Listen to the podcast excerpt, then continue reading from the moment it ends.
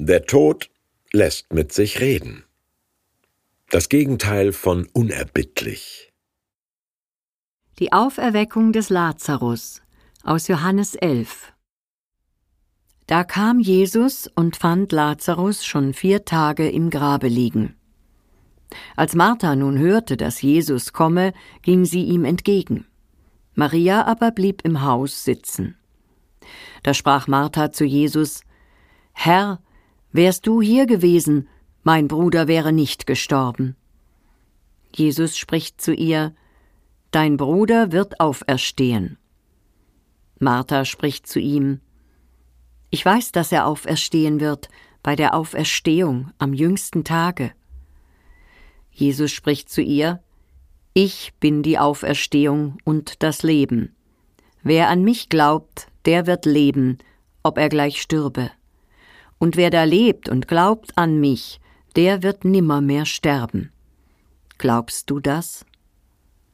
Sie spricht zu ihm Ja, Herr, ich glaube, dass du der Christus bist, der Sohn Gottes, der in die Welt kommt. Als nun Maria dahin kam, wo Jesus war, und sah ihn, fiel sie ihm zu Füßen und sprach zu ihm Herr, wärst du hier gewesen, mein Bruder wäre nicht gestorben. Als Jesus sah, wie sie weinte und wie auch die Juden weinten, die mit ihr kamen, ergrimmte er im Geist und erbebte. Und Jesus gingen die Augen über. Da sprachen die Juden, siehe, wie hat er ihn so lieb gehabt? Einige aber unter ihnen sprachen, er hat dem Blinden die Augen aufgetan, konnte er nicht auch machen, dass dieser nicht sterben musste? Da ergrimmte Jesus abermals und kommt zum Grab. Es war aber eine Höhle, und ein Stein lag davor. Jesus spricht, Hebt den Stein weg. Jesus aber hub seine Augen auf und sprach Vater, ich danke dir, dass du mich erhört hast. Ich wusste, dass du mich alle Zeit hörst, aber um des Volkes willen, das umhersteht, sagte ich's, damit sie glauben, dass du mich gesandt hast. Als er das gesagt hatte, rief er mit lauter Stimme Lazarus, komm heraus. Und der Verstorbene kam heraus, gebunden mit Grabtüchern an Füßen und Händen, und sein Gesicht war verhüllt mit einem Schweißtuch.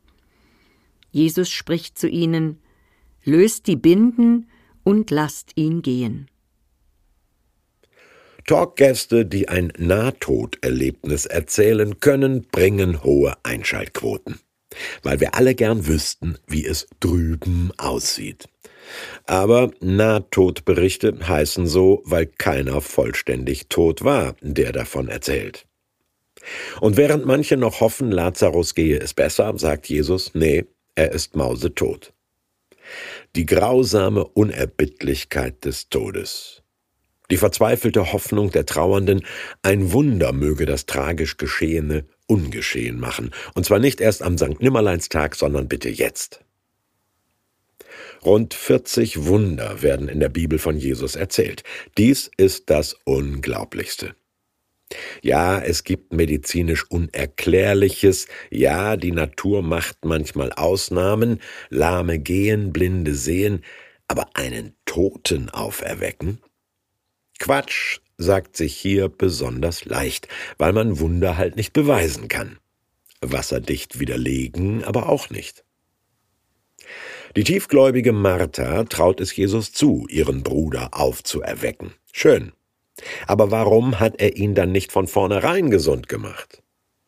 Jesus ist mit Lazarus und dessen zwei Schwestern eng befreundet. Gleich zweimal wird er von Weinen und Wut gepackt. Zitat, da ergrimmte er im Geist und erbebte, es gingen ihm die Augen über. Er ist das Gegenteil von unerbittlich. Sein mitbetroffenes, sehr menschliches Mittrauern ist die Kontrastschärfe zu der Göttlichkeit, die Martha in ihm erkennt. Nur er ist so übernatürlich mächtig, dass der Tod mit sich reden lässt. So wie Jesus in handfesten Alltagsgleichnissen von der unfassbaren Welt Gottes im Jenseits erzählt, so handelt er in unfassbaren Wundern von der handfesten Gegenwart Gottes im diesseitigen Alltag.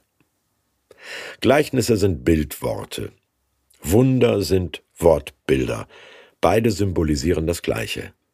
Wer an mich glaubt, wird leben, auch wenn er stirbt.